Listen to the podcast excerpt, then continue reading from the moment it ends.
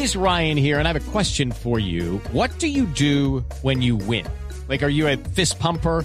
A woohooer, a hand clapper, a high fiver. I kind of like the high five, but if you want to hone in on those winning moves, check out Chumba Casino. At ChumbaCasino.com, choose from hundreds of social casino style games for your chance to redeem serious cash prizes. There are new game releases weekly, plus free daily bonuses. So don't wait. Start having the most fun ever at ChumbaCasino.com. No purchase necessary. BGW. Void were prohibited by law. See terms and conditions. 18 plus. Boombox.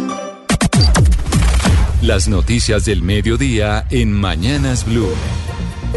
Vámonos con las noticias, don César, porque la Procuraduría acaba de pedir la preclusión del proceso contra el expresidente Álvaro Uribe por presunta manipulación de testigos. Geraldine Navarro. Durante su intervención, el procurador Ezequiel Sánchez pidió que se precluya la investigación por presunta manipulación de testigos en audiencia que se adelanta en contra del expresidente Álvaro Uribe Vélez. Lo correcto, su señoría, es que atienda la solicitud de preclusión respecto de este evento. Es un evento que no tiene mayor trascendencia en estricto sentido. En este momento continúa la audiencia en contra del expresidente Vélez. Las disidencias al mando de Iván Mordisco emitieron un comunicado en el que niegan la división al interior del grupo y acusan a las fuerzas militares por un presunto incumplimiento del cese al fuego bilateral. Son unos santos, don Mateo. Sí, señor César. Pues el ministro de Defensa Iván Velázquez dijo recientemente que las disidencias al mando de Iván Mordisco parecen no cumplir con las, con las órdenes del Comando Central. Esto tras el homicidio en el Huila del soldado Wilmer Vargas, un hecho que ocurrió el pasado martes, pues las disidencias de Mordisco acaban de responderle al ministro de Defensa. Dicen que todas sus estructuras acatan las órdenes que salen desde el Estado Mayor, pero también niegan su responsabilidad en el homicidio del soldado Vargas. Aseguran que ellos sí están comprometidos con el cese, pero además dicen que los que incumplen son las fuerzas militares en departamentos como el Cauca, que dicen las disidencias en este comunicado, Camila, tienen eh, alianzas con la Segunda Marquetalia, incluso con el ELN. Crítica es la situación de orden público en norte de Santander, en la capital de ese departamento, en Cúcuta, porque se detonó una granada que dejó varios heridos y en la zona del Catatumbo han sido asesinados dos policías y un militar en medio de asesinatos. ¿Qué es lo que están diciendo las autoridades eh, y analistas, Juliet Cano? Las 15 personas que resultaron heridas luego de la detonación de una granada en pleno centro de Cúcuta continúan recibiendo atención médica. Según analistas, estas situaciones que se han presentado recientemente en el departamento y en Cúcuta pueden obedecer a un tema de narcotráfico. Edgar Alán Niño, académico y analista. Son consecuencias de un problema general, un problema madre que es el problema del narcotráfico. Se activan los grupos al margen de la ley, están peleando por territorialidad y están peleando también con todo lo que tiene que ver los derivados de ese negocio, extorsiones. Las autoridades a esta hora realizan un consejo de seguridad también por las últimas acciones de orden público que se han registrado en el departamento que han cobrado la vida de dos uniformados de la policía y de un militar.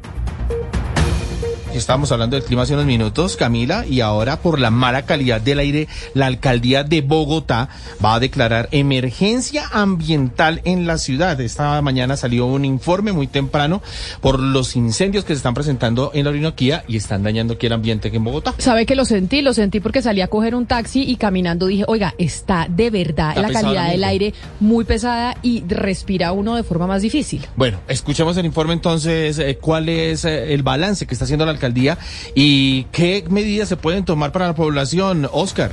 Pues justamente eso que comenta Camila fue lo que revisaron esta mañana la Secretaría de Ambiente de Bogotá, el Ministerio de Ambiente y el IDEAM sobre la calidad del aire en la ciudad y lo que acaban de tomar y acaban de tomar esta decisión por cuenta de los incendios forestales en algunas regiones del país y también en Venezuela que llegan al aire de Bogotá que está viendo, viéndose fuertemente impactado, lo que llevó hace instantes a la Secretaría de Ambiente a declarar emergencia ambiental en la ciudad. Escuchemos lo que dijo la Secretaría de Ambiente, Carolina Urrutia. Estamos declarando alerta por calidad del aire en Bogotá. Tuvimos reunión con el Ministerio de Ambiente, con el IDEAM y por supuesto con las entidades del distrito para analizar los factores que están causando esta alerta por calidad del aire. Estamos viendo llegar material particulado de incendios, particularmente del Meta. Estamos viendo que vienen del piedemonte amazónico y le están contribuyendo en este momento a Bogotá entre 18 y 22 microgramos de material particulado al día. En este momento la alcaldía ha dicho que no se van a dar medidas restrictivas para los ciudadanos en la capital del país, sino que serán voluntarias, como por ejemplo la que teníamos desde la pandemia de usar el tapabocas, que en este momento es voluntario, pero sí sigue siendo obligatorio al menos en el transporte público. En este momento lo que recomiendan es también utilizar medios de transporte mucho más sostenibles y de esta manera tratar de que el ambiente pueda mejorar y en las próximas semanas tomar mejores decisiones. A usar la bicicleta, a usar el transporte público, a caminar, tratar de dejar el carro en la casa, a ver si le ayudamos a la ciudad con el, la calidad del aire. Y ahora en otra información preocupante en Colombia que tiene que ver con la seguridad alimentaria, el Programa Mundial de Alimentos ha reportado un preocupante empeoramiento de la situación de seguridad alimentaria en el país, pues el 30%, 30% de los colombianos no tiene acceso a comida y alimentos de forma regular. Ahí Ana María Celis. Ahí estamos hablando de casi de 15 millones de colombianos. 30% de los colombianos que no tienen aseguradas las tres eh, comidas. Ana María Celis. Según las cifras entregadas por el Programa Mundial de Alimentos, cerca de 15.5 millones de personas en el país están en situación de inseguridad alimentaria moderada o grave, lo que significa que 3 de cada 10 colombianos no tienen acceso a una dieta saludable de forma continua. Así lo explicó AF, el director para Colombia del programa, Carlos Caramela. Por un lado, tú tienes un fenómeno por el cual la alimentación no es adecuada a la población, se reducen ah, las cantidades, ah, se disminuye la calidad, entonces con un impacto nutricional y en la salud. Con ese panorama, el programa expresa su preocupación por la seguridad alimentaria en Colombia, que tiene sus causas en la falta de inversión, conflictos, desplazamiento, violencia, pandemia e incluso la guerra con Ucrania, y que en este momento resultan en que hay sufrimiento económico que no permite la producción nacional para el consumo interno y por eso dependemos. Hello, it is Ryan, and we could all use an extra bright spot in our day, couldn't we? Just to make up for things like sitting in traffic, doing the dishes, counting your steps, you know, all the mundane stuff. That is why I'm such a big fan of Chumba Casino. Chumba Casino has all your favorite social casino style games that you can play for free anytime, anywhere with daily bonuses. That should brighten your day a little. Actually, a lot. So sign up now at chumbacasino.com. That's chumbacasino.com. No purchase necessary. VGW Group. Void were prohibited by law. See terms and conditions. 18 plus. de la importación de productos de otros países. Nos vamos para Santander porque allí denuncian que desde hace más de una semana, más de 800 familias de un barrio de Bucaramanga no tienen el servicio de agua potable por un daño en el acueducto. Es más, la policía tiene que custodiar, que vigilar que el carro tanque que llega a la zona para evitar riñas entre los vecinos por el suministro del agua. Javier Rodríguez. Con baldes y haciendo larga fila desde hace seis días, cerca de 800 familias del barrio La Inmaculada, ubicado al norte de Bucaramanga, deben buscar agua para poder preparar los alimentos y bañarse, porque en el sector se presentó un daño en el sistema eléctrico de las motobombas administradas por el acueducto metropolitano. La alcaldía ha enviado cada día un carro tanque, pero es insuficiente por la gran cantidad de personas que viven en el sector. Himalayando una gotica de agua para llevar ellos para la casa porque no tienen, vea, la condición que le está tocando a la comunidad sin tener porque habiendo agua suficiente en los depósitos de agua. Desde el acueducto metropolitano de Bucaramanga informaron que este fin de semana se podría estar solucionando el problema de las motobombas en el barrio La Inmaculada, donde más de 2.000 personas han sufrido por la falta de agua desde hace una semana. Los gremios de servicios públicos le están haciendo un llamado al alcalde de Medellín, Daniel Quintero, para que en vez de pedirle autorización al presidente Gustavo Petro para que lo deje congelar las tarifas de energía, pues le haga directamente la solicitud al gerente de empresas públicas de Medellín para que no vaya a poner en riesgo las finanzas de las empresas ni el bolsillo de los usuarios. Felipe García. Desde Andesco le dicen a Daniel Quintero que esta solicitud debería estar haciéndosela al gerente de EPM y no al presidente Petro para que la analice y en caso de ser viable la sustente ante la junta directiva de la empresa, la cual él mismo preside. Todo esto dentro de los marcos regulatorios vigentes. Destaca el gremio a cargo de Camilo Sánchez que no se pueden tomar decisiones que pueden poner en riesgo la prestación de los servicios y sobre todo la sostenibilidad financiera de las empresas porque en tal caso los más perjudicados serían los usuarios.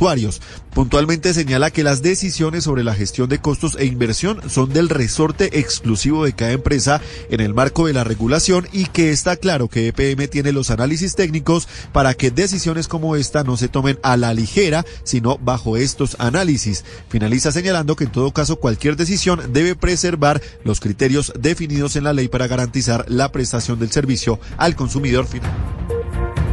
Sigue la controversia con la declaración que hizo la representante Susana Boreal, de que era una consumidora diaria de marihuana. Pues ya desde la oposición, don Andrés Carmona, están solicitando que se investigue si la congresista estaría asistiendo al Congreso bajo los efectos de la marihuana y se ha violado el código de ética del Congreso. Así es, César. Mire, mediante oficio radicado ante el presidente de la Comisión de Ética y Estatuto del Congresista de la Cámara, Andrés Guillermo Montes, el representante del Centro Democrático, Juan Espinal, solicitó a la mesa directiva estudiar la posibilidad de iniciar oficio de acción ética y disciplinaria contra la representante Susana Gómez Castaño, conocida como Susana Boreal. Escuchemos lo que dice el representante que podría ella estar violando el artículo 9 de la ley 1828 del 2017, que es el Estatuto de Ética y Disciplinario del Congreso de la República.